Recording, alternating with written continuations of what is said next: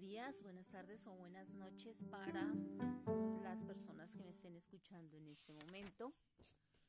Hoy vamos a empezar una serie de, sesiones de lectura sobre la novela eh, Delirio de Laura Restrepo. Laura Restrepo es una escritora colombiana eh, que para aproximadamente el año 2004 publicó esta novela que ganó precisamente el premio Alfaguara en este año. La idea pues es sin prevenciones y sin ningún tipo de em, introducción con respecto al libro, empezar y ojalá terminar de leerlo, hacerlo de manera amena para que ustedes em, sepan de qué se trata y eh, concluyan si es o no una buena lectura con respecto a la misma. Hay una dedicatoria al comienzo y dice así a Pedro mi hijo, este libro que es tan suyo como mío, y en la segunda hoja aparece una frase de Gore Vidal que dice así. Sabiamente, Henry James siempre les advertía a los escritores que no debían poner a un loco como personaje central de una narración, sobre la base de que al no ser el loco moralmente responsable no habría verdadera historia que contar. Bueno, en su primera página dice lo siguiente y en las subsiguientes vamos a, em, a leer el día de hoy por lo menos unos 20 minutos de lectura y así hacerlo en cada uno, cada día de 20 minutos para saber si está tan ameno pueden, podemos aumentar a 30 minutos, ¿les parece? Espero que sí. Vamos a hacerla lo más, lo más mm, placentera posible y empieza como sigue. Supe que había sucedido algo irreparable en el momento en que un hombre me abrió la puerta de esa habitación de hotel y vi a mi mujer sentada al fondo, mirando por la ventana de muy extraña manera. Fue a mi regreso de un viaje corto, solo cuatro días por cosas de trabajo, dice Aguilar, y asegura que al partir la dejó bien, contando cuando me fui no le pasaba nada raro, o al menos nada fuera de lo habitual. Ciertamente nada que anunciara lo que iba a sucederle durante mi ausencia, salvo sus propias premoniciones, claro está. Pero ¿cómo iba Aguilar a creerle si Agustina, su mujer, siempre anda pronosticando calamidades? Él ha tratado por todos los medios de hacerle entrar en razón, pero ella no da su brazo a torcer e insiste en que desde pequeña tiene lo que se llama un don de los ojos o visión de lo venidero, y solo Dios sabe, dice Aguilar, lo que eso ha trastornado sus vidas, nuestras vidas. Esta vez, como todas, mi Agustina pronosticó que algo saldría mal, y yo, como siempre, pasé por alto su pronóstico.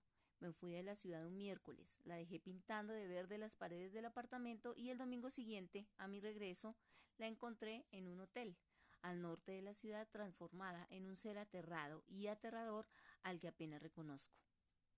No he podido saber qué le sucedió durante mi ausencia, porque si se lo pregunto me insulta. Hay que ver cuán feroz puede llegar a ser cuando se exalta. Me trata como si yo no fuera ni ella, como si yo no fuera yo, ni ella fuera ella. Intenta explicar a Aguilar y si no se puede, es porque él mismo no lo comprende. La mujer que amó se ha perdido dentro de su propia cabeza. Hace ya 14 días que la ando buscando y me va la vida en encontrarla, pero la cosa es difícil. Es angustiosa, a morir, y jodidamente difícil. Es como si Agustina habitara en el plano paralelo al real. Cercano, pero inabordable. Es como si hablara en una lengua extranjera que Aguilar vagamente reconoce, pero que no logra comprender. La trastornada razón de mi mujer es un perro que me tira tarascadas, pero que al mismo tiempo me envía en sus ladridos un llamado de auxilio que no atino a responder. Agustina es un perro famélico y malherido que quisiera volver a casa y no lo logra, y al minuto siguiente es un perro vagabundo que ni siquiera recuerda que alguna vez tuvo casa. Te lo voy a contar a calzón quitado, porque tienes derecho a saberlo, le dice Midas Macalister Agustina, Y a fin de cuentas, ¿qué puedo arriesgar al hablarte de todo esto si a mí ya no me queda nada? Tu marido anda perdido como corcho en remolino tratando de averiguar qué diantre sucedió contigo y a ti misma tampoco sabes gran cosa, porque mira, Agustina bonita, toda historia es como un gran pastel. Cada quien da cuenta de la tajada que se come y el único que da cuenta de todo es el pastelero. Pero antes de empezar, déjame decirte que me alegra tu compañía. Pese a todo, siempre me ha alegrado tu compañía. La verdad es que después de lo que pasó, eres la última persona que esperaba ver. ¿Me crees si te digo que, que este desastre empezó con una simple apuesta? Esta vergüenza le da al Midas confesárselo a Agustina,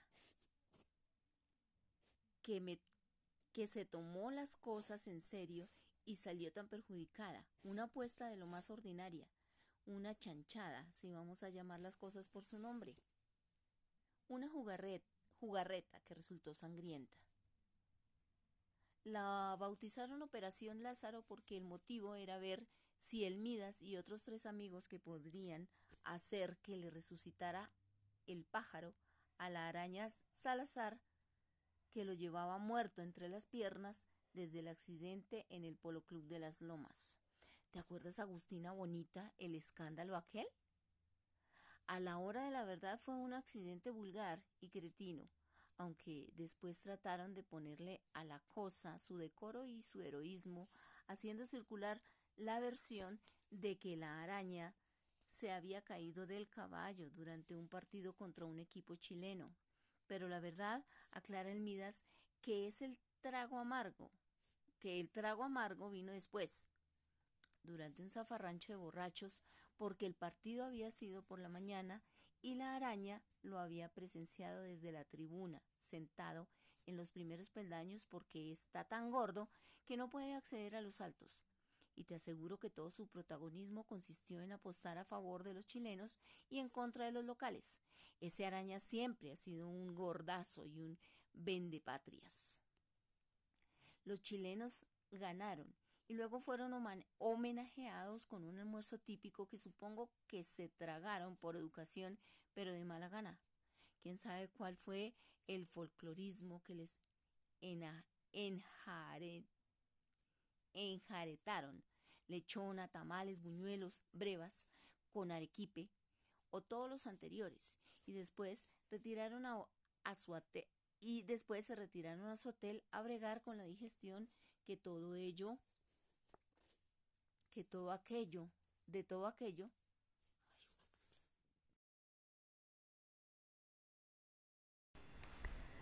Buenos días, buenas tardes o buenas noches para todos ustedes. Les saluda Sonia Piñarte Castro y les doy la bienvenida a mi podcast de lectura.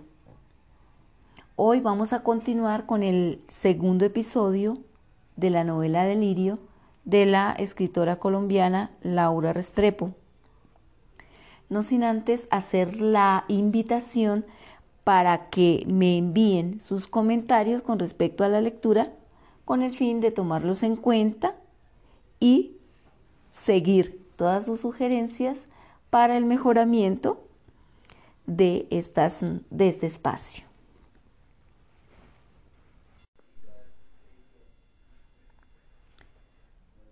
No te asustes, bichito, mi amor, le dice la niña Agustina a ese niño más pequeño que tiene abrazado, que a fin de cuentas toda esa ceremonia es para protegerte y curarte.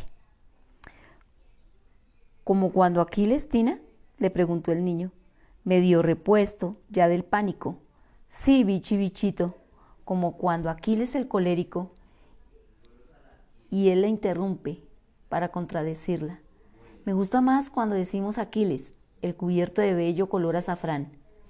De acuerdo, cuando Aquiles, el de bello color azafrán, lo baña en las aguas del Estigue para hacerlo invulnerable.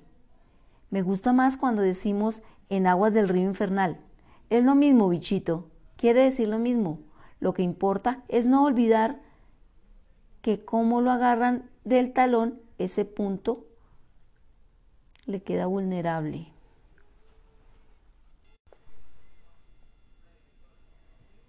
No te asustes, bichito, mi amor, le dice la niña Agustina a ese niño más pequeño que tiene abrazado, que a fin de cuentas toda esa ceremonia es para protegerte y curarte.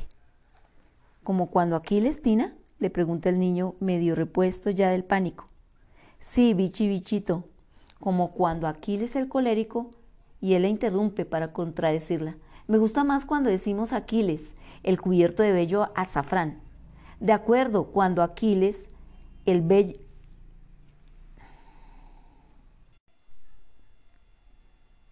No te asustes, bichi mi amor. No te asustes, bichito, mi amor, le dice la niña Agustina a ese niño más pequeño que tiene abrazado, que a fin de cuentas toda esa ceremonia es para protegerte y curarte. ¿Como cuando Aquiles, Tina? le pregunta el niño, medio repuesto ya del pánico. Sí, bichi bichito, como cuando Aquiles el colérico, y él la interrumpe para contradecirla. Me gusta más cuando decimos Aquiles, el cubierto de bello color azafrán. De acuerdo, cuando Aquiles, el de bello color azafrán, lo bañan en las aguas del estigue para hacerlo invulnerable. Me gusta más cuando decimos en aguas del río infernal. Es lo mismo, bichito. Quiere decir lo mismo. Lo que importa es no olvidar que como lo agarran del talón, ese punto le queda vulnerable y por ahí pueden herirlo.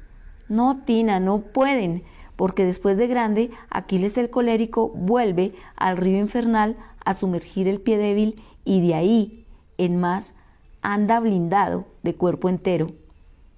Porque al bichi siempre se la monta el padre, se la tiene jurada, pese a que es el menor. En cambio a Juaco no.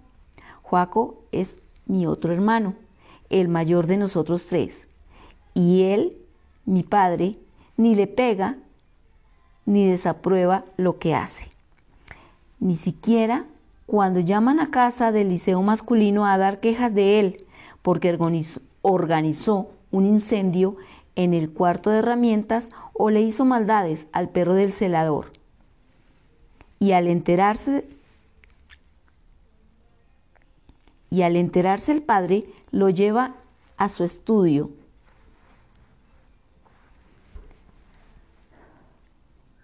y al enterarse el padre lo lleva a su estudio y allí lo regaña, pero sin ganas, o con ganas, de lo contrario, de hacerle ver que en el fondo le gusta que su hijo mayor sea indisciplinado, que tenga fama de crack de fútbol y que saque buenas notas.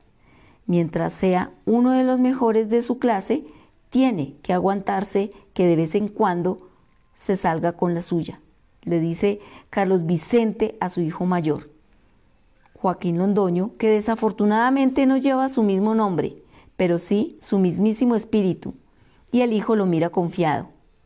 De nosotros tres, dice Agustina, mi hermano Joaco es el único que no sufre de terrores, porque se da cuenta de que esos ojos amarillos que tiene mi padre, esas cejas pobladas que se juntan en la mitad, esa nariz grande y esa forma rara en que el índice se le estira, hasta hacerse más largo que el dedo de en medio, todos esos rasgos de mi padre son exactamente iguales a los suyos. Por eso, padre e hijo sonríen sin que se note, aún delante del vicerrector del liceo masculino que ha llamado para anunciar que a Juaco le pondrán matrícula condicional porque toma cerveza en los recreos. Pero Juaco y mi padre sonríen porque saben que en el fondo los dos son idénticos una generación después de la otra, estudiando en el mismo colegio para varones, emborrachándose en las mismas fiestas, a lo mejor hasta empezando incendios en el mismo sitio o haciendo sufrir al mismo perro viejo, ese perro cuidandero que aún no se muere y que no se va a morir porque su suerte es estar todavía ahí, cuando el hijo de Juaco, el nieto del padre, nazca y crezca lo suficiente para prolongar por tres generaciones su largo tormento de perro miserable. Mira, Vichy, mi dulce niño pálido, no podemos culpar a mi padre por preferir al Juaco. A fin de cuentas, tú y yo celebramos ceremonias que no deberíamos. ¿Entiendes lo que te digo? Cometemos pecados y lo que mi padre quiere es corregirnos, que para eso están los padres. Dice Agustina, mi, dice Agustina,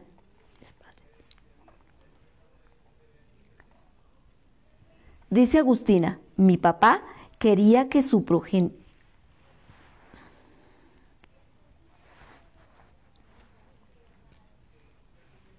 Dice Agustina, mi papá quería que su...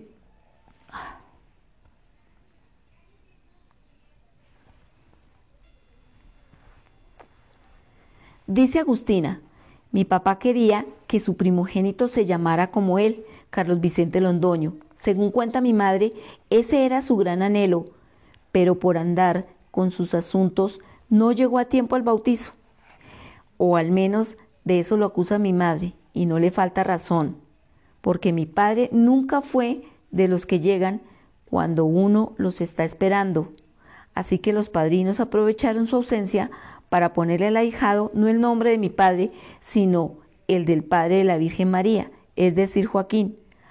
A lo mejor creyendo que así la criatura caminaría mejor protegida por este valle de lágrimas. La madrina aseguró que en el santo oral no se conoce ningún Carlos Vicente, porque ese no es nombre cristiano.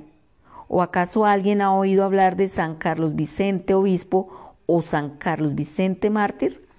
Así que se convencieron de que era mejor ponerle Joaquín. Y desde ese momento empezó la historia de esa gran frustración de mi padre. Para lograr que lo perdonara, Eugenia la madre le aseguraba que al segundo hijo sí le pondrían Carlos Vicente. Pero la que nací fui yo, y como resulté hembra, me pusieron Agustina. Y con eso aumentó el mucho esperar en vano a que por fin naciera el elegido que habría de llevar el nombre, hasta que le tocó el turno de nacer al Bichi, y por consenso y sin discusiones le pusieron Carlos Vicente Londoño, tal como estaba escrito y planificado en la obsesión de mi padre. Pero la vida es tan tornadiza que él nunca quiso decirle así y por eso tuvimos que inventarle tanto apodo, que Bichi, que Bichito, que Charlie Bichi, que Charlie, todos los nombres a medias, como de mascota. ¿Qué culpa tienes tú, Bichi Bichito, de no parecerte a mi padre, de ser idéntico a mi madre y a mí? Ella, tú y yo, de piel tirando hacia lo demasiado pálido, asombroso. Mi madre que se crió orgullosa de ser aria y justo se fue a casar con uno que medio la desdeñaba por desteñida y por pobre. Blanquiñosos nos dice mi padre, cuando nos ve en vestido de baño en la piscina de la finca Gairrepos en Sasaima. Y antes de que el bichi vuelva a preguntar qué quiere decir Gairrepos, Agustina le repite, quiere decir alegre descanso en alguna de las lenguas europeas que sabía hablar el abuelo Portulinus, que fue quien primero llegó a Sasaima. Compró esa finca compró esa finca y la bautizó. Eso te lo he explicado mil veces.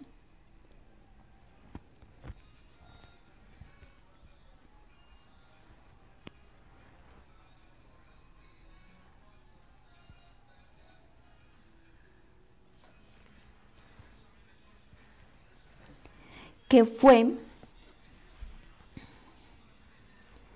que fue quien primero llegó a Sasaima, compró esa finca y la bautizó. Eso te lo he explicado mil veces y con esta van mil y una. Pero tú nada que aterrizas. ¿Qué problema contigo? Bichi bichito. A veces pienso que tiene mi padre razón cuando dice que eres un niño que vive en las nubes y que de allá no hay quien te baje.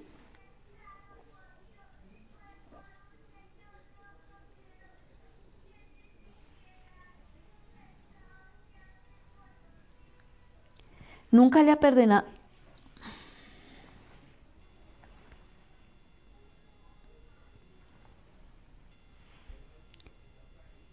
Nunca le ha perdonado a Agustina que viva conmigo, dice Aguilar refiriéndose a Eugenia, su suegra, a quien no conoce y probablemente no va a conocer nunca, antes del delirio, cuando Agustina aún no suplantaba la realidad o al menos no tan sistemáticamente Aguilar no se preocupaba por preguntarle sobre su pasado, su familia, sus recuerdos, buenos o malos.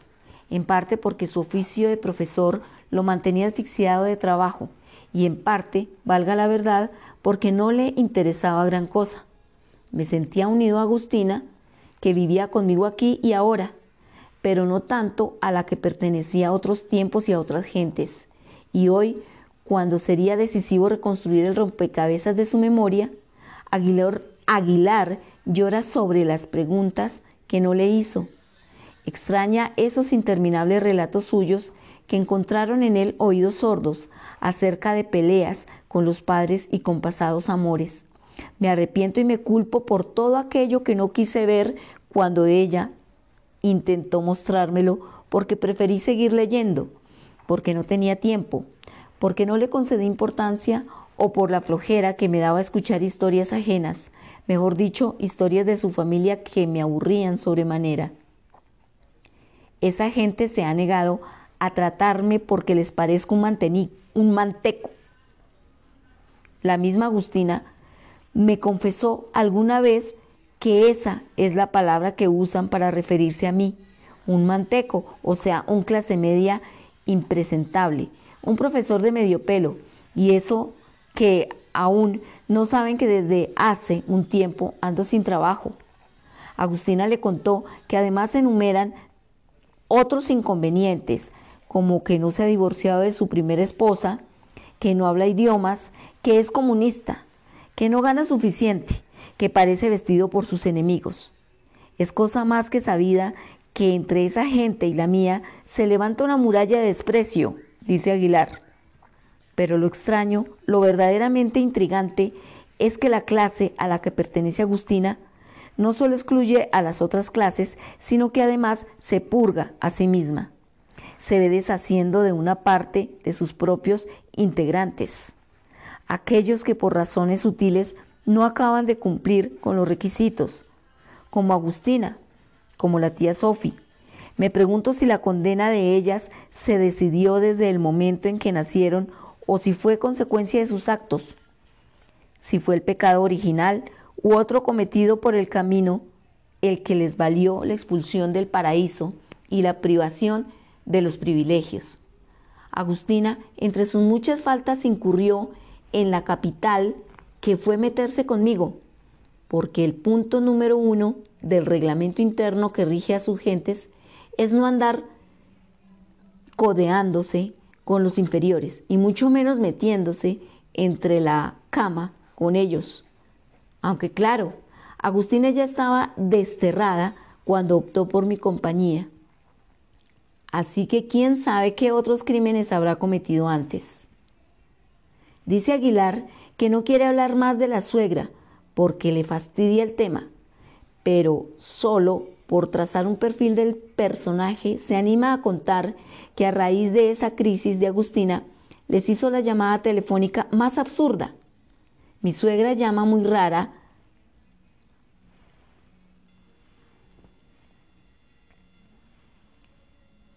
Mi suegra llama muy rara vez a nuestra casa y cuelga, si soy yo quien le contesta, pero el otro día se dignó hablarme por primera vez en los tres años que llevo viviendo con su hija. Y eso solo porque Agustina se agitó muchísimo cuando supo que era su madre y se negó a pasarle al teléfono. No quiero hablar con ella porque su voz me enferma, repetía y repetía hasta que entró en uno de esos estados límites de ansiedad. Así que a Eugenia no le quedó más remedio que hablar conmigo, pero sin decirme nunca por el nombre, haciendo malabares con el idioma para evitar la alusión a mi vínculo con Agustina, y usando un tono impersonal como si yo fuera el telefonista o el enfermero, es decir, como si yo no fuera nadie y ella estuviera dejando un mensaje en el contestador, así fue como anunció que de ese momento en adelante se haría cargo de Agustina. Mire, señor, lo que mi hija necesita es descanso, me dijo. O no me dijo, sino que le dijo a ese NN que tenía al otro lado de la línea. Le advierto que hoy mismo me llevo a Agustina para un spa en Virginia. ¿Cómo así que un spa en Virginia, señora? ¿De qué me está hablando? Le refirió Aguilar. Y como junto a él Agustina gritaba que la voz de su madre la enfermaba, él tenía dificultades para escuchar a su suegra, que le estaba enumerando los tratamientos reconstituyentes que recibiría su hija en uno de los mejores spas del mundo. Baños termales, terapia floral, masaje con algún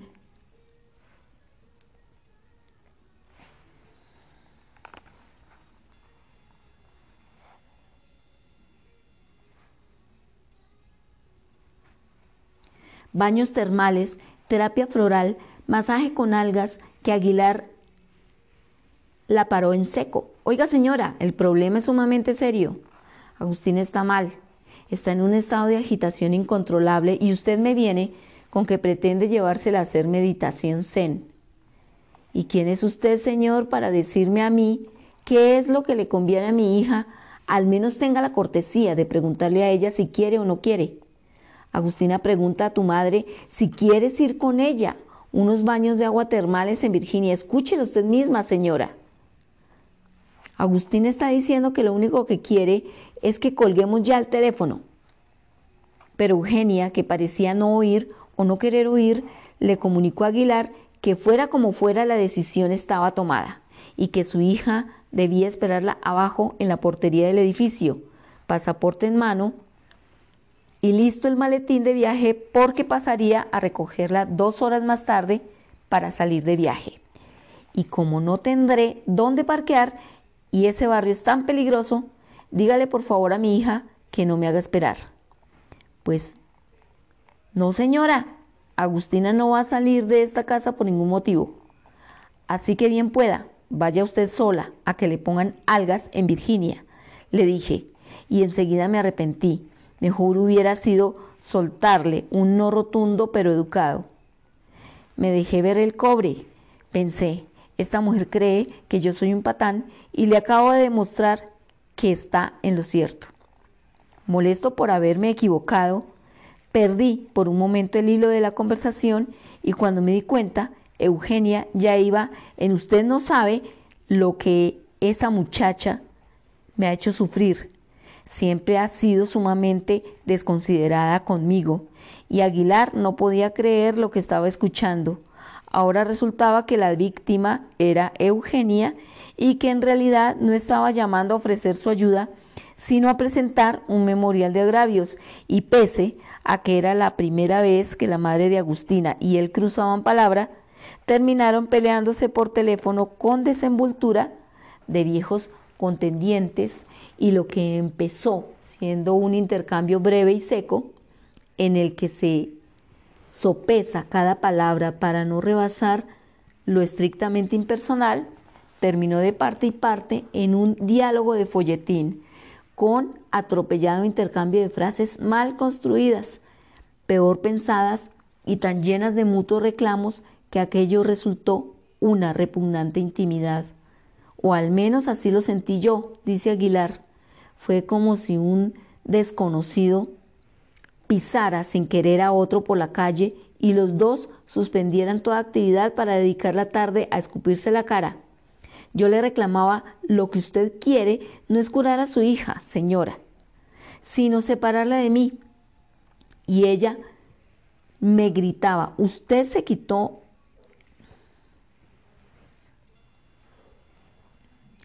y ella gritaba, Usted me quitó a mi hija, Señor, en un tono decididamente cursi, del cual debe arrepentirse ahora, porque el patetismo se da por descontrolado en, una, en un pequeño burgués.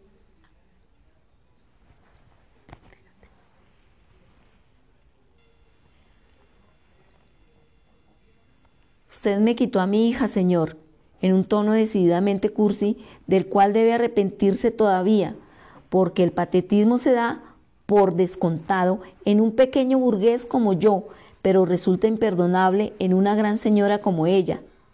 Y es que, para colmo, yo a ella le sostenía el señora, y ella a mí no me bajaba del señor.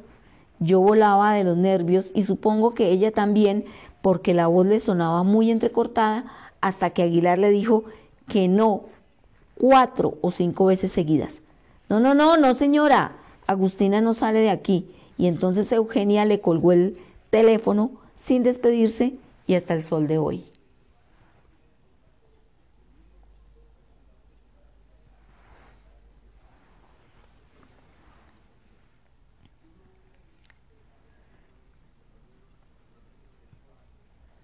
Siendo músico de profesión, el abuelo Portulinus organizó su economía dando clases de piano a las hijas de las familias acomodadas del pueblo de Sasaima, entre ellas a Blanca Mendoza, una muchacha menuda que según se hizo evidente desde la primera lección para pianista no prometía, por su escaso oído y sus manos gruesas, y en efecto Portulinos nunca logró enseñarle ni siquiera las escalas musicales. Pero en cambio terminó casándose con ella, pese a que la doblaba en edad, y si lo hizo fue por parte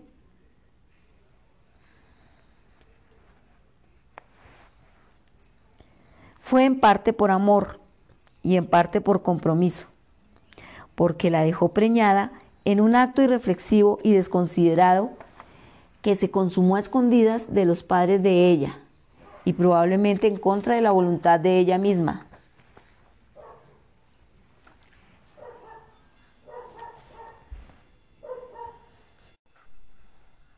Siendo músico de profesión, el abuelo Portulinos organizó su economía Siendo músico de profesión, el abuelo Portulinos organizó su economía dando clases de piano a las hijas de las familias acomodadas del pueblo de Sasaima, entre ellas a Blanca Mendoza, una muchacha menuda que según se hizo evidente desde la primera lección, para pianista no prometía por, su escaso oído. Siendo músico de profesión, el abuelo Portulinus organizó su economía dando clases de piano a las hijas de las familias acomodadas del pueblo de Sasaima, entre ellas a Blanca Mendoza, una muchacha menuda que según se hizo evidente desde la primera lección, para pianista no prometía por su escaso oído y sus manos gruesas, y en efecto Portulinus nunca logró enseñarle ni siquiera las escalas musicales. Pero en cambio terminó casándose con ella pese a que le doblaba la, edad. Y si lo hizo, fue en parte por amor y en parte por compromiso, porque la dejó preñada en un acto irreflexivo y desconsiderado que se consumó a escondidas de los padres de ella y probablemente en contra de la voluntad de ella misma. Comenzó de pésimo augurio para cualquier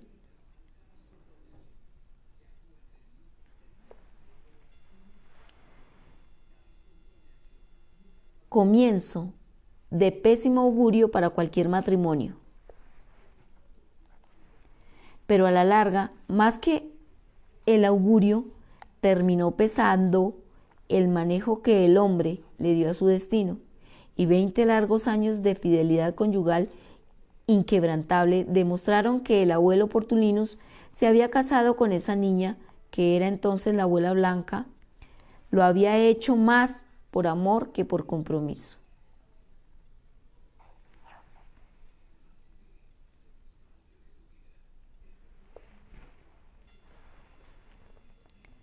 Comienzo de pésimo augurio para cualquier matrimonio, pero a la larga más que el augurio terminó pesando el manejo que el hombre le dio a su destino, y veinte largos años de fidelidad conyugal inquebrantable demostraron que el abuelo, Portulinus, se había casado con ella que era entonces la abuela blanca, lo había hecho más por amor que por compromiso.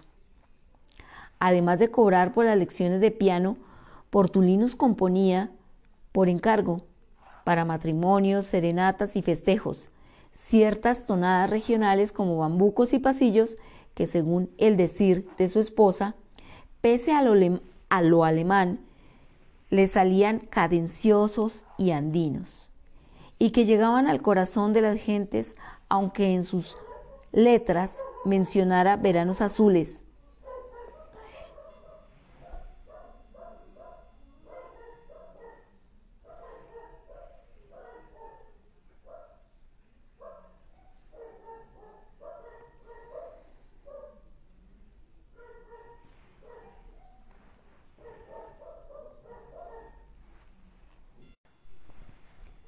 Comienzo de pésimo augurio para cualquier matrimonio, pero a la larga, más que el augurio, terminó pesando el manejo que el hombre le dio a su destino y veinte largos años de fidelidad conyugal inquebrantable. Comienzo de pésimo augurio para cualquier matrimonio, pero a la larga, más que el augurio, terminó pesando el manejo que el hombre le dio a su destino y veinte largos años de fidelidad conyugal inquebrantable demostraron que si el abuelo Portulinus se había casado con esa niña, esa niña, que era entonces la abuela Blanca, lo había hecho más por amor que por compromiso. Además de cobrar por las lecciones de piano, Portulinus componía por encargo, para matrimonios, serenatas y festejos, ciertas tonadas regionales como bambucos y pasillos que según el decir de su esposa, pese a lo alemán, le salían cadenciosos y andinos, y que llegaban al corazón de las gentes, aunque en sus letras mencionara veranos azules, nieves de antaño, bosques de pino, tonos ocres de otoño y otras añoranzas igualmente desconocidas en la, en la ecuatorial Sasaima, donde nadie ponía en duda que Nicolás Portulinos fuera un hombre bueno, y si bien eran registradas ciertas rarezas de su carácter, se las pasaba por alto, porque se le atribuían a su condición de forastero. Pero lo cierto es que a ratos, como por rachas, el abuelo Portulino sufría alteraciones de ánimo, más o menos severas, y durante meses abandonaba las lecciones, dejaba de tocar y de componer y solo rugía o farfaleaba, al parecer atormentado por ruidos que no provenían de este mundo, o al menos de eso se quejaba ante su mujer.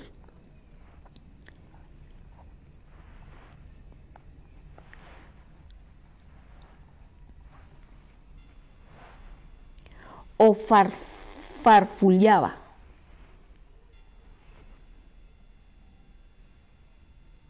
O farfullaba, al parecer atormentado por los ruidos que no provenían de este mundo, o al menos eso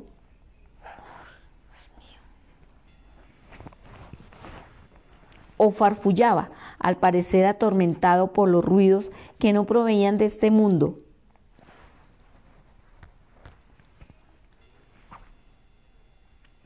O farfullaba al parecer atormentado por ruidos que no provenían de este mundo, o al menos de eso se quejaba ante su mujer.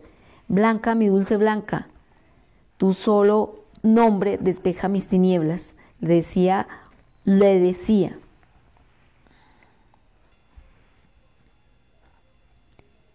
o farfullaba al parecer atormentado por ruidos que no provenían de este mundo, o al menos de eso se quejaba ante su mujer. Blanca, mi dulce Blanca, tu solo nombre despeja mis tinieblas, le decía cuando ella lo sacaba al campo para sosegarlo. Corría de la mano de ella y luego tropezaba y salía rodando como un niño gordo por los altos y olorosos pastizales del verano, si bien se comprende que no era este, el verano de Sasaima, que allí no hay sino una sola y misma estación continuada durante los 365 días del año, sino aquel otro verano, tan distante ya, el que le perdura en la dolida memoria de un extranjero.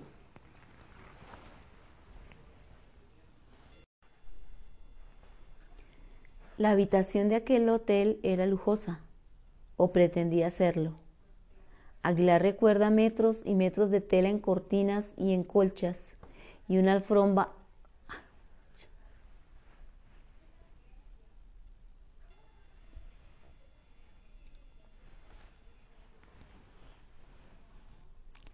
La habitación de aquel hotel era lujosa, o pretendía serlo.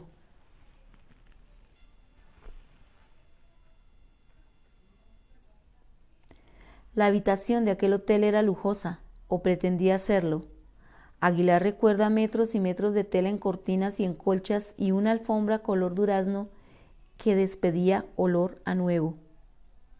Al fondo estaba Agustina, sentada en el piso y como arrinconada entre la pared y la mesita de luz. Un lugar, un lugar donde a nadie se le ocurriría sentarse a menos que se hubiera caído o hubiera pretendido protegerse o esconderse en un rincón. La vi pálida y flaca y con el pelo y la ropa ajados, como si durante días no hubiera comido ni se hubiera bañado, como si de repente fuera la ruina de sí misma, como si una vejación la hubiera caído encima. Y sin embargo sus ojos brillaban, eso lo recuerda Aguilar con claridad, que al fondo de ese cuarto y desde ese rincón, desde esa improvisada cueva, los ojos de Agustina brillaban, con un destello malsano, pero brillaban, como si la anemia que la agobiaba no hubiera podido quebrantarle el ardor de su mirada. Más bien, por el contrario, en medio del súbito deslucimiento de su persona, percibí en sus ojos un desafío que amedrentaba, un algo perturbador, de excesiva vibración, que hizo que mi mente evocara la palabra delirio. Agustín estaba poseída por algún delirio que le hervía por dentro con reverberación difícil, adversa. Y sin embargo, hacía solo cuatro días que Aguilar había salido de viaje y la había dejado pintando las paredes de la salita de su apartamento de verde musgo, color que ella misma escogió porque, según explicó, el Feng Shui lo recomendaba para parejas como nosotros y para evitar que se me viniera con alguna teoría oriental demasiado enrevesada, yo tuve cuidado de no preguntarle cómo eran las parejas como nosotros o por qué nos favorecía el verde musgo.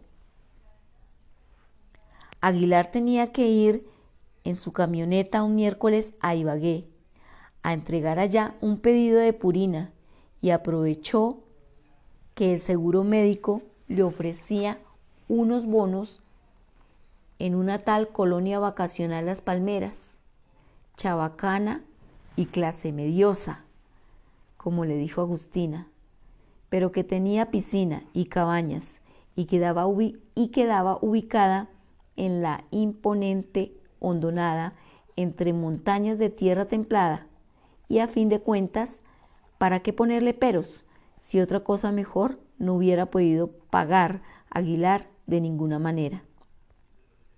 Quería pasar allá unos días con sus dos hijos, Toño y Carlos, para los que tuve con Marta, Elena, mi primera mujer. Hacía mucho necesitaba estar con ellos, sin presiones de tiempo para ponerme al día en tanta conversación atrasada para calibrar cómo andaban de ánimo y para seguir remendando, así fuera, con un nuevo emplasto la intimidad familiar que quedó quebrada cuando me separé de su madre. Esa fue la razón para no invitar también a Agustina, pese a que se llevaba bien con los muchachos y los muchachos con ella.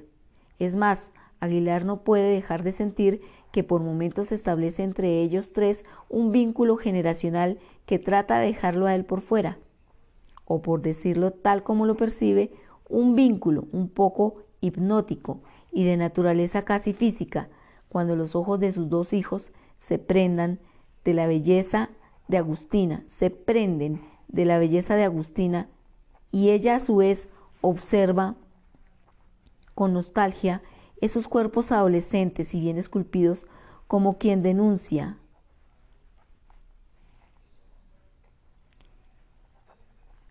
como quien renuncia a un lugar que no le será dado visitar. La cosa es que cuando ella está presente algo se enfría unos grados entre mis hijos y yo. Se nos acartona imperceptiblemente el diálogo. No podemos evitar sentirnos un poco en, en visita de cortesía.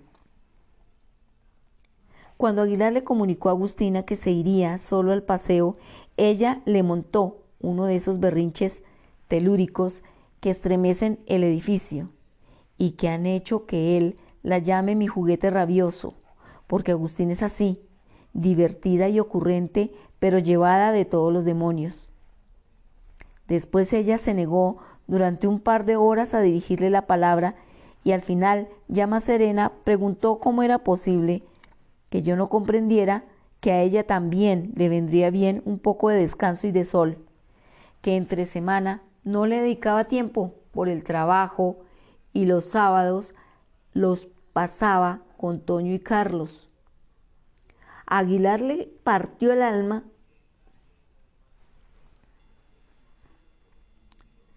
A Aguilar le partió el alma escuchar los reclamos de Agustina, porque en cierto modo ella es para él como una niña mayor, como una hija mayor, a la que a veces relega en aras de los otros dos, y además porque el sol y la tierra caliente la vuelven todavía más deseable, porque le aligeran el espíritu y le doran la piel, que suele tener en una blancura tan excesiva que linda con el azul. Y además, dice Aguilar, se me partió el alma porque ella tenía razón en lo que decía y todo lo que reclamaba era cierto, tan cierto como inevitable. Nada en el mundo, ni siquiera su devoción por ella, impediría que Aguilar aprovechara esos monos y esos días libres para irse solo con sus dos muchachos.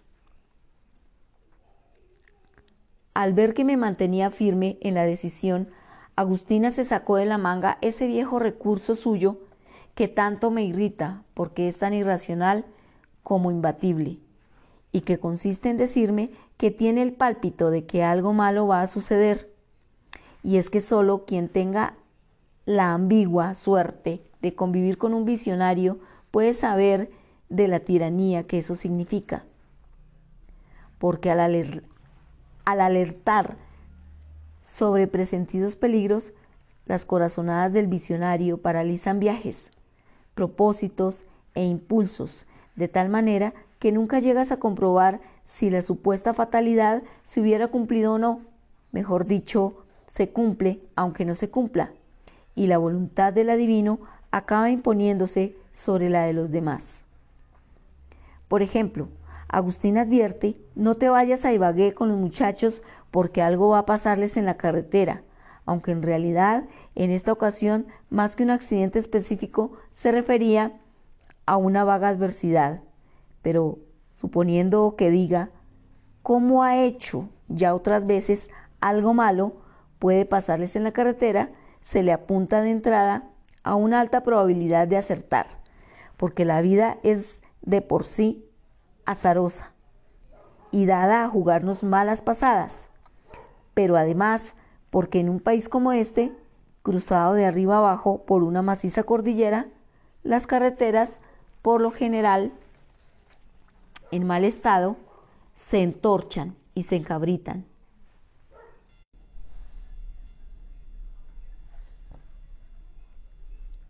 Por ejemplo, Agustina advierte, no te vayas a Ibagué con los muchachos, porque algo va a pasarles en la carretera aunque en realidad en esta ocasión más que un accidente específico se refería a una vaga adversidad.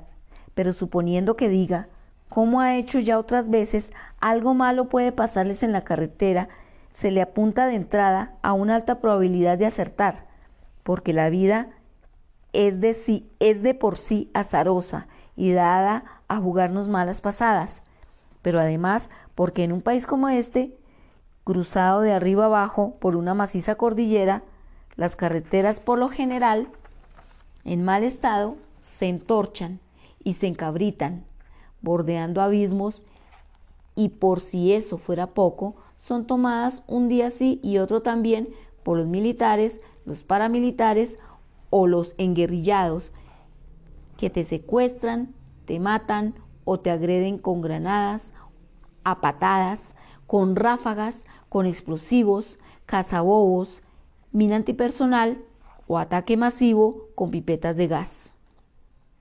Lo segundo que suele lograr Agustina con sus adversas agoreras es que Aguilar cancele planes que por un motivo a otro u otro a ella no le apetecen o no le convienen y que encima de eso él le quede reconocido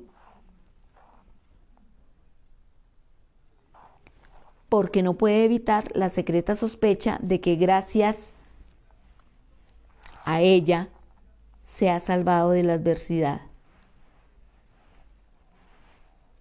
El tercer punto a favor de Agustina es que si Aguilar desatiende su admonición y sufre en efecto algún accidente, aunque sea tan insignificante como el recalentamiento del motor del auto al subir la montaña, ella le puede cantar un te lo advertí, que suena triunfal aunque pretenda ser discreto.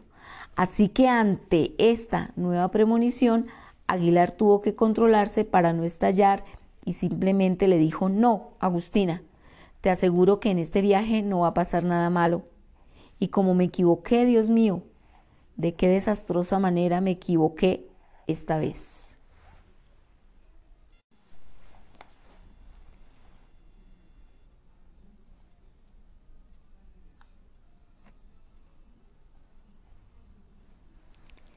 ¿Tienes tabaco, belleza? le pregunta el Midas Macalister Agustina. Claro que no tienes. Si ya no le jalas al vicio, yo en cambio antes tan saludable, rey de las endorfinas, pulmones cero kilómetros a punta de ejercicio y acabé fumándome hasta los dedos desde que me vino la pálida encima. ¿Quién hubiera dicho? La nicotina es lo único que me dio ayuda a sobreaguar en la hecatombe. Aquella vez en L'Espladé, la araña presidía desde la cabecera, embutido en su silla de inválido, tieso el pobre como una nevera, y detrás de él, instalados en mesa contigua, sus dos esclavos favoritos, Paco Malo y el Chupo, que no se esperaban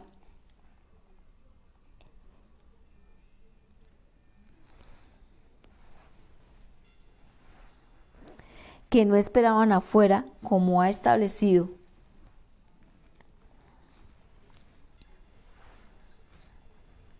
Que no esperaban afuera como ha establecido Dios para el gremio de los guardaespaldas, es decir, empañando vidrios entre esos mercedes que tanto enorgullecen a los tipos como tu padre y a mí.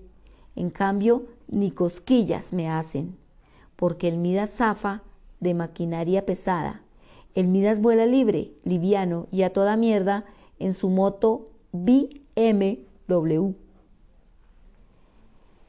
que en pique y en precio dobla a cualquiera de los carromatos de sus amigos. Yo siempre volando nave, sin guardaespaldas ni aspavientos y bajo la sola protección de mi angelito guardián, tal como me conociste hace 15 años, muñeca así tal cual sigo siendo, genio y figura hasta la sepultura. Y sepultura es en efecto, no creo que haya mejor nombre para esta muerte en vida a la que tienen a la que me tienen condenado.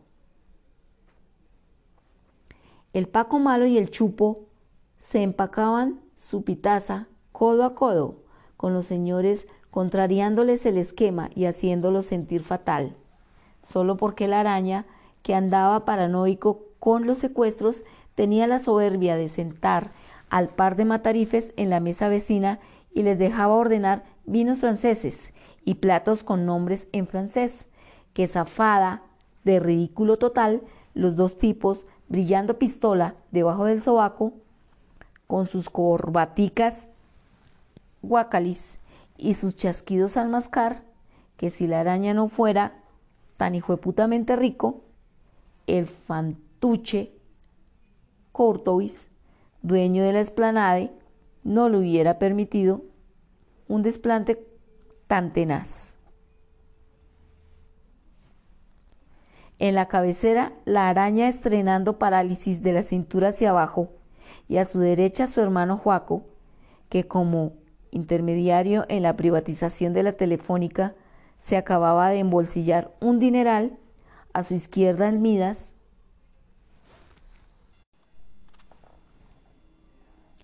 El Paco Malo y el Chupo se empacaban su pitaza codo a codo con los señores contrariándoles el esquema y haciéndolos sentir fatal, solo porque la araña, que andaba paranoico con los secuestros, tenía la soberbia de sentar al par de matarifes en la mesa vecina y les dejaba ordenar vinos franceses y platos con nombres en francés, que zafada de ridículo total. Los dos tipos brillando pistola debajo del sobaco, con sus corbaticas guacalis y sus chasquidos al mascar. Que si la araña no fuera tan hijueputamente rico, el Franchuti Courtois, dueño de la esplanade, no le hubiera permitido un desplante tan tenaz. En la cabecera la araña, estrenando parálisis de la cintura hacia abajo, y a su derecha tu hermano Juaco, que como intermediario en la privatización de la telefónica se acababa de embolsillar un dineral, a su izquierda el Midas y en los otros dos puestos Jorge Luis Ayerbe, que sentía encima a la prensa por su masacre de indios en el departamento del Cauca, de donde es esa familia suya tan tradicional y tan patrocinadora de paramilitares, porque hacía un par de meses los Ayerbe habían mandado a su tropita particular de paracos a espantar indios invasores de unas tierras realengas que según Jorge Luis le pertenecían legítimamente a su familia desde los tiempos de los virreyes. Nada fuera de lo normal, recurrir a mercenarios es lo que se estila para controlar casos de invasión, solo que esta vez a los paracos se les fue la mano en iniciativa y se pusieron a incendiar los tambos en los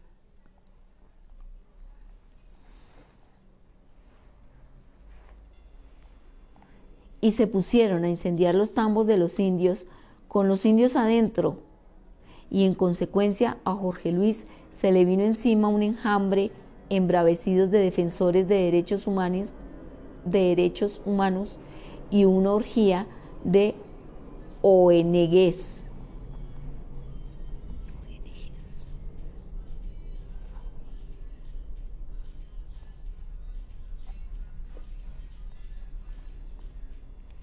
se pusieron a incendiar los tambos de los indios con los indios adentro y en consecuencia a Jorge Luis se le vino encima un enjambre embravecido de defensores de derechos humanos y una orgía de ONGs. El otro presente era, como siempre, Ronald Silverstein, ese gringo al que llamamos Ronnie Silver, que por encima de la mesa pisajea de gerente de una concesionaria Chevrolet y por debajo finge, funge de agente de la DEA. Secreto a voces, grandísima huevonada, si a la araña y a quien todo se le tolera por ser tan potentado, siempre le hacen la cara el mismo chiste flojo. Qué buena gente este Ronnie Silver. Qué buena gente. Y el Midas también se daba el lujo de llamarlo de frente 007 o el gringo tan risueño. risueño. Si el Ronnie Silver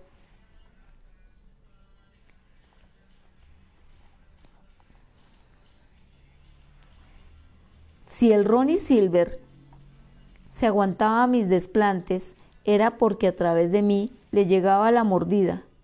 Y esos de la DEA son más podridos que cualquiera. Y no solo Silver, se me ponía en cuatro patas, sino todos ellos, campeonazos de la doble moral, y también tu padre y tu hermano Juaco. No vayas a creer que no, porque si antes eran ricos en pesos, fue él, el Midas McAllister, quien les multiplicó las ganancias haciéndolos ricos en dólares, que si por algo lo llaman Midas, es porque todo lo que toca se convierte en oro, o al menos ese era mi estilo anterior, porque por ahora todo lo que toco se vuelve mierda, incluyéndote a ti, Agustina Bonita. Qué vaina, créeme que lo siento.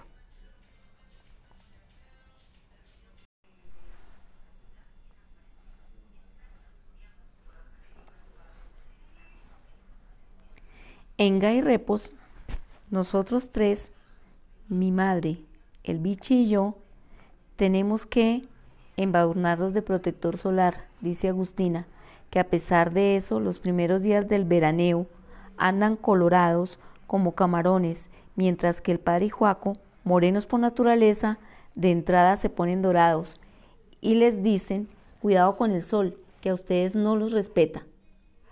Solo yo sé, le dice Agustina a su hermano pequeño, cuánto te hubiera gustado que tu índice fuera más largo que tu dedo del corazón y que el sol te respetara. Solo yo sé con cuánta ansiedad lo hubieras deseado, pero no fue así, bichi bichito. Tienes que reconocerlo y tienes que comprender a mi padre cuando te lo reprocha, porque razón no le falta. De nada te sirve tener tus bucles negros y tu piel tan clara y tus ojazos oscuros como de niño Dios, porque hubieras preferido mil veces ser necio y un poco feo como ellos, es decir, como Juaco y como mi padre. Ángel Face le dicen al bichi, de tan lindo que es, y la tía Sophie le dice muñeco, pero al padre no le hace gracia, sino que por el contrario le irrita el genio. Cerremos las cortinas, bichi bichito, para que nuestro templo quede a oscuras, le dice Agustina, y el niño le responde, me gusta más cuando dices quede en tinieblas. Está bien, para que quede en tinieblas, y hagamos todo sigilosamente, porque los demás no se deben enterar.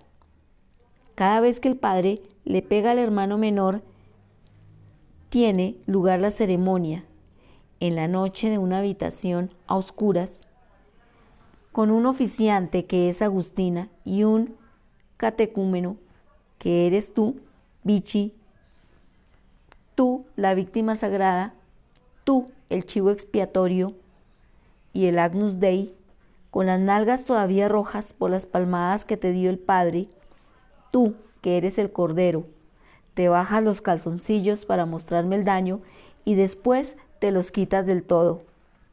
Y yo también me quito los panties y me quedo así, sin nada debajo del uniforme de colegio, con una inquietud que pica entre las piernas, con un miedito sabroso de que irrumpa en el cuarto mi madre y se dé cuenta de todo, porque el bichi y su hermana saben bien, aunque eso nunca le pongan palabras. Aunque a eso nunca le pongan palabras. Aunque a eso nunca le pongan palabras, que su ceremonia es así, sin calzones, sino ni sería sagrada ni los poderes estarían en libertad de venir a visitarlos, porque son ellos los que me eligen a mí y no al revés. Y siempre están conectados con las cosquillas que siento ahí abajo. Esta es la tercera llamada. Este es nuestro secreto, aunque está claro que el verdadero secreto, el arcano mayor, el tesoro del templo son aquellas fotos y por eso la ceremonia propiamente dicha solo empieza cuando la sacan del escondite que queda encima de una de las vigas del techo, en el punto en que la viga penetra en la pared dejando un pequeño espacio que es invisible a menos de que alguien se encarame en el armario. Pero es de suponer que hasta allá solo tú y yo llegaremos, porque allá queda la Sancta Santorum, o sea, el lugar donde las fotos permanecen ocultas y resguardadas. Tú, bichito, eres el encargado de encender las varitas de saumerio que nos producen mareo con sus hilos de humo dulce. Y los dos niños se ríen, se acercan el uno al otro con alegría de compinches porque saben que jamás de los jamases encontrarán los demás esas fotos, ni sabrán que yo las tengo ni que con ellas celebramos nuestra misa, ni que de ellas obtengo mis poderes, ni que las encontré por casualidad una tarde después del colegio, dice Agustina, cuando escarbaba a escondidas entre las cosas que mi padre guarda en su estudio, porque aunque él tiene vedado entrar a ese lugar, los niños lo hacen todo el tiempo. Agustina porque sabe que allí hay cosas prohibidas y su hermano Joaco porque siempre encuentra algún dinero para hurtar e invertir en los negocios de su amigo Elmidas McAllister, que en el liceo masculino vende cigarrillos, cómics de segunda, amuletos amazónicos, fotos de ídolos del fútbol con autógrafo falsificado, cualquier cosa que le reporte ganancias a expensas de los ingenuos que a cambio de baratijas le entregan su dinero de la semana. Después de un raro estupor, mejor dicho, de varios días, repasando una y otra vez aquellas fotos encerrada en el baño, Agustina supo sin sombra de duda que las había tomado él mismo, mi propio padre, no solo porque las encontré en su estudio, sino porque además los muebles que se ven en ellas son estos mismísimos suyos, la misma ventana, el mismo escritorio, la misma silla reclinomática y además porque el hobby de mi padre, aparte de la filatelia, es la fotografía. Mi padre es un fotógrafo maravilloso y en casa guardamos por lo menos 12 o 15 álbumes con los retratos que él nos ha tomado en nuestras primeras comuniones, en nuestros cumpleaños, en los fines de semana, en la casa de tierra fría y las vacaciones en Sasaima, en los viajes a París, en la visita a conocer la nieve y en mil ocasiones más. Que nos tome tantísimas fotos es la prueba de lo mucho que nos quiere. Pero no hay ninguna foto como esas fotos, sino la más increíble que la mujer que aparece es igual a la tía Sophie. Es la propia tía Sophie. O sea que aunque al principio Agustina no se lo podía creer, al final terminó por reconocerlo, porque cualquiera que las mire se da cuenta enseguida, como también se dio cuenta el bichi cuando se las mostré por primera vez. Es ella, dijo el bichi, es la tía Sophie, pero sin ropa. Increíble, qué par de tetas gigantes tiene la tía Sophie.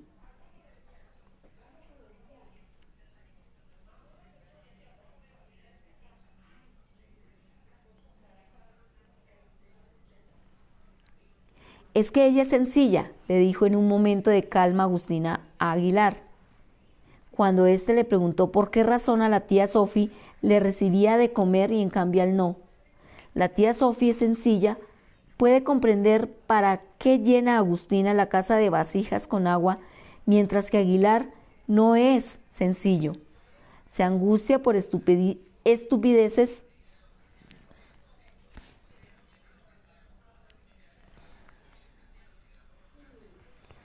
Es que ella es sencilla, le dijo en un momento de calma Agustina a Aguilar. Cuando éste le preguntó por qué razón la tía Sophie le recibía de comer,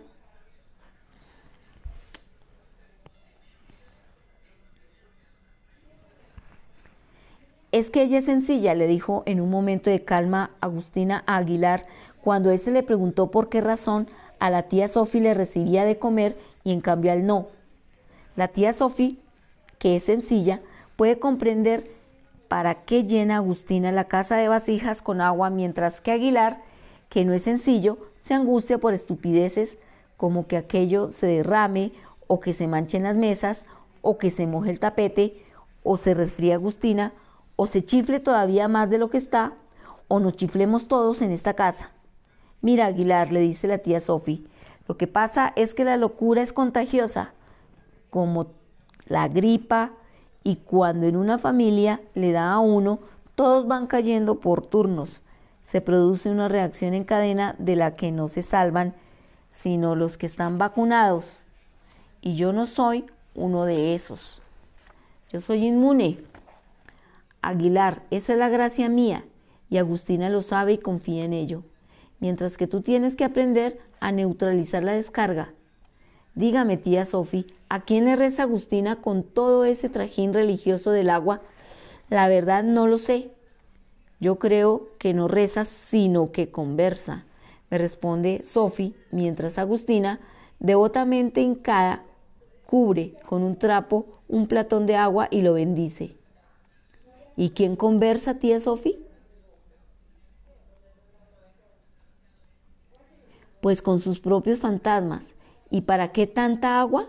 Creo entender que Agustina quiere limpiar esta casa o purificarla, dice la, tía Sofi.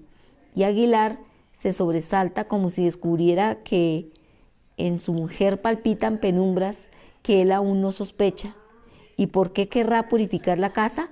Porque dice que está llena de mentiras.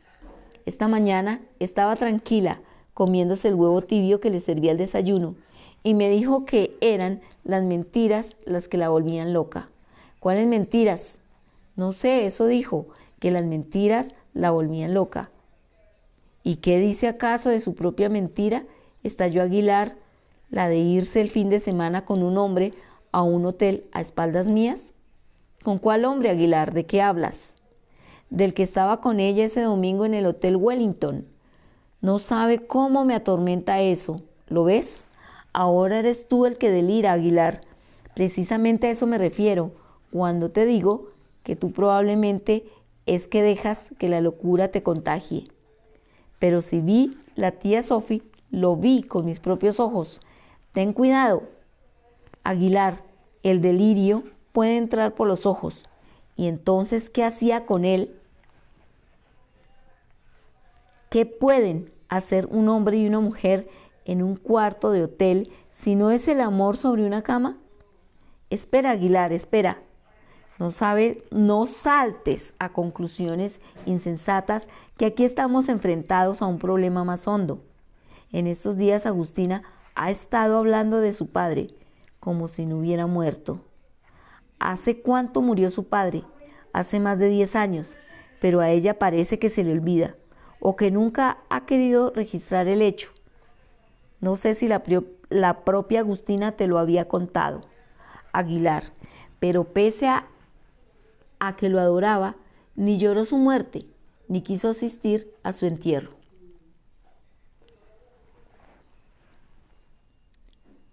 Blanca, mi niña blanca, no solo nombre despeja mis tinieblas, le dice el abuelo Portulinos a una joven mujer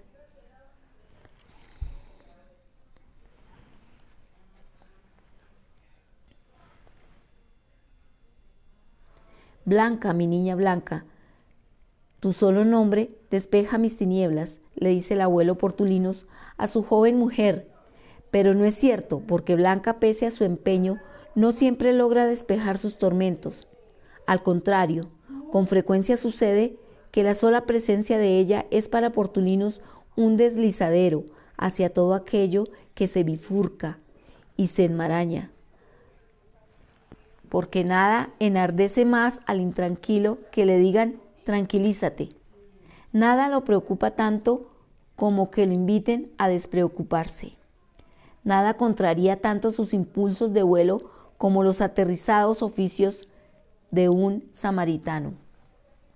Así lo comprueba ella día tras día, sin embargo, incurre una y otra vez en el mismo error, como si ante el oscuro trastorno de su marido su capacidad de ayudar quedara reducida a un torpe, a una torpe angustia sin pies ni manos.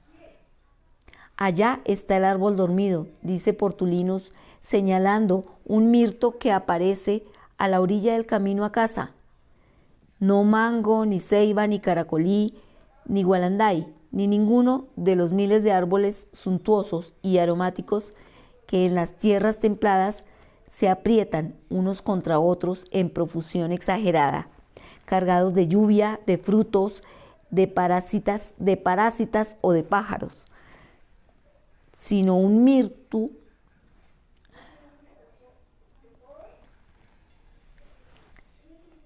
sino un mirto esmirriado y, pequeña, y pequeñajo, pero gigantesco, sino un mirto esmirriado y pequeñajo, pero gigantesco en el recuerdo, un mirto que lo acompaña desde las tierras de su infancia y que por eso es el suyo, su árbol, la sombra que él escoge para tenderse a descansar durante los paseos matinales. Le gusta repetir que a través de sus ramas extendidas ese mirto dormido se alimenta de los sueños del aire, pero a alguien menos enredado en sus propias especulaciones, le bastaría con anotar que se trata de un árbol con pepitas amarillas o pepitas rojas, según la época del año o según el particular empecinamiento de cada pepita. Factor irrelevante para lo único que interesa comprender por el momento, que Portulinus y Blanca se han sentado como siempre bajo aquel árbol para reincidir en un cierto diálogo dificultuoso durante el, el cual él la observa con apremio, refrenando la avidez en la punta de la lengua al hacerle la pregunta que quema, ¿nuestro árbol? Y experimentando un momentáneo alivio al escucharla ratificar el árbol nuestro, tuyo y mío, tuyo y mío, tú y yo, tú y yo, nosotros dos, sí, amor mío, nosotros dos. La habilidad conciliatoria del primer número par, el 2, repetido por ella día tras día bajo aquel mirto, le devuelve a él brisnas de esa tranquilidad que se le ha perdido en algún lugar entre Caúf y Sasaima. Ciudades que poco o nada tendrían que ver la una con la otra, de no ser por esa línea imaginaria que Portulinus en su recorrido ha sabido trazar entre ambas.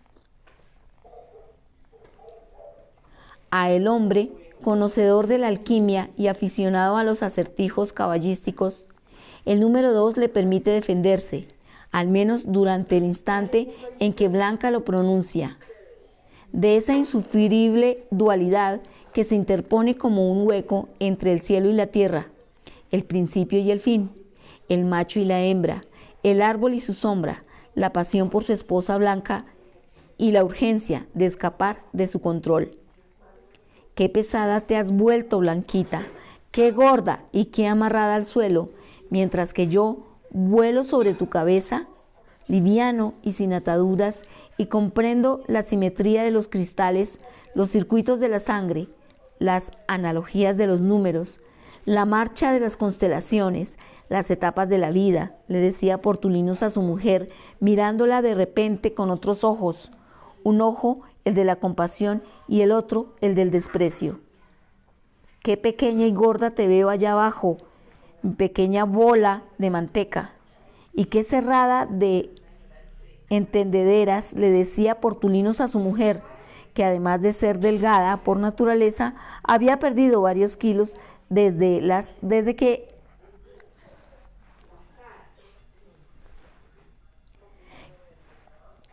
Qué pequeña y gorda te veo allá abajo, mi pequeña bola de manteca, y qué cerrada de entendederas, le decía Portulinus a su mujer, que además de ser delgada por naturaleza, había perdido varios kilos desde que las incursiones cósmicas de él se habían vuelto frecuentes, llevándola a oscilar dolorosamente entre el impulso de intentarlo en un asilo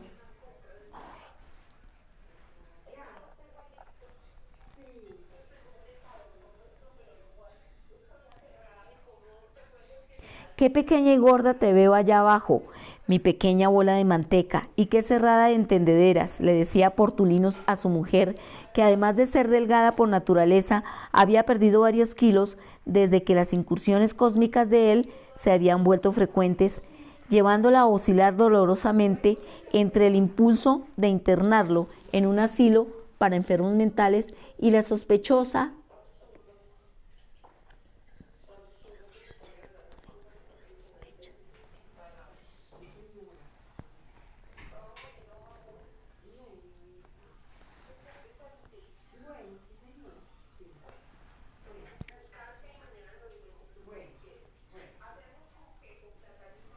Qué pequeña y gorda te veo allá abajo, mi pequeña bola de manteca, y qué cerrada de entendederas, le decía Portulinos a su mujer, que además de ser delgada por naturaleza, había perdido varios kilos desde que las incursiones cósmicas de él se habían vuelto frecuentes, llevándola a oscilar dolorosamente entre el impulso de internarlo en un asilo para enfermos mentales y la sospecha de que Portulinos en efecto comprendía que comprendía mejor que nadie el entramado de las constelaciones, la música de las esferas, los misterios de los números y los desdoblamientos de los cristales.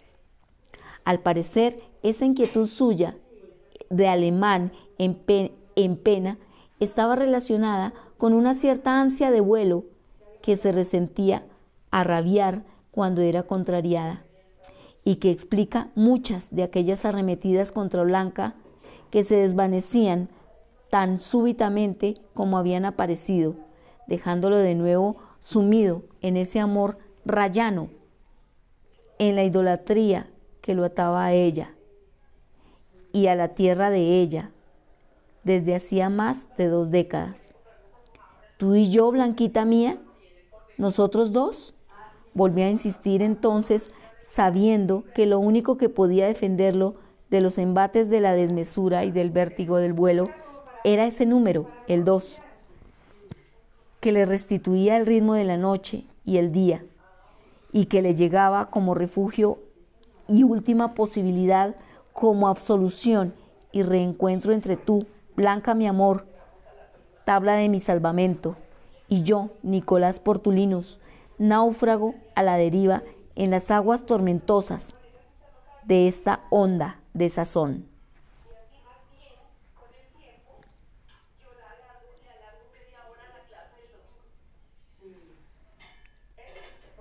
Dice Aguilar, reconstituyendo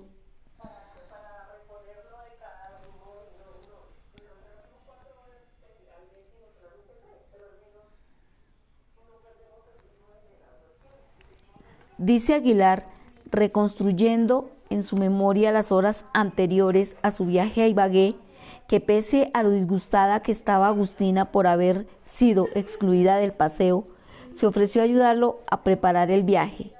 ¿Ya empacaste? Ya empaqué. Déjame ver, y contra mi voluntad tuve que mostrarle el maletín en el que había metido el par de cosas que, había que iba a necesitar.